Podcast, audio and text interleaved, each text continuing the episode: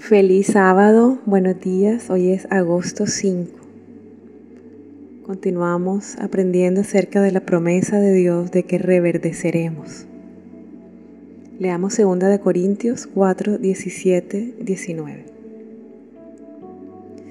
Porque esta leve tribulación momentánea produce en nosotros un cada vez más excelente y eterno peso de gloria no mirando nosotros las cosas que se ven, sino las que no se ven. Pues las cosas que se ven son temporales, pero las que no se ven son eternas. Perlas. La primera vez que leí esta promesa de Dios pensé, leve, momentánea, cuando estamos sufriendo pensamos que ese sufrimiento nunca va a terminar y también pensamos que el dolor es demasiado para soportar. Pero Dios nos dice algo diferente en su palabra. Él considera que la tribulación que estamos viviendo es leve y es temporal, que va a terminar. Lo más impresionante de esta promesa es que Dios utiliza el dolor a favor nuestro. Nos enseña a enfocarnos en lo que no se ve, en lo que tiene valor eterno y por encima de todo nos promete algo maravilloso, peso de gloria. Peso de gloria.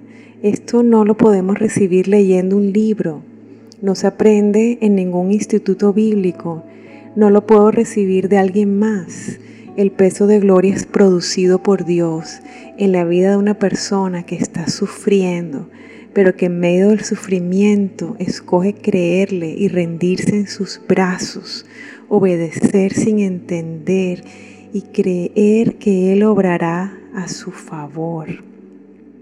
Peso de gloria es el resultado que queda sobre la vida de una persona que fue resucitada de los muertos, que estaba seca y reverdeció, una persona que creyó por tanto vio la gloria de Dios. Para esta persona Dios es real, sus promesas son ciertas, su palabra es la verdad. Una persona que tiene peso de gloria, su vida da gloria a Dios, siempre le da la gloria a Dios, no sufre de vanagloria ni de soberbia, sus palabras tienen peso, su testimonio es real su vida es una prédica del poder y del amor de Dios. Es un milagro vivo. Vamos a orar. Padre, gracias por hablar a mi corazón en esta hora. Gracias por encender tu luz en medio de tanta confusión. Gracias por ese peso de gloria que me prometes. Ayúdame a creer que así será que estás obrando a mi favor mientras me rindo y aprendo a enfocarme en ti y a obedecerte. Hoy te pido perdón por dudar, por quejarme tanto, por no esperar en tus promesas, por no obedecerte y querer resolver las cosas a mi manera. Perdóname. Hoy una vez más me rindo, bajo mis brazos no quiero ni puedo continuar viviendo así. Te pido, Padre, que me abraces, que limpies mis muchas heridas, las que yo mismo me he causado y las que otros me han causado. Sáname y ayúdame a verte en medio de todo lo que estoy viviendo. Ayúdame a creer en todo lo que tu palabra me promete y ayúdame, Señor te suplico que me ayudes y me enseñes a esperar en ti. Mi espíritu anhela recibir ese peso de gloria que tu palabra me promete. Amén. Reto del día. ¿Conoces a alguien que tenga peso de gloria? El reto de hoy es que le pidas a esa persona que te comparta su testimonio. Asegúrate que sea una persona humilde, que le da toda la gloria a Dios, que reconoce que todo lo que es y todo lo que tiene se lo ha dado Dios. Cuando escuches a esta persona sentirás ese peso de gloria.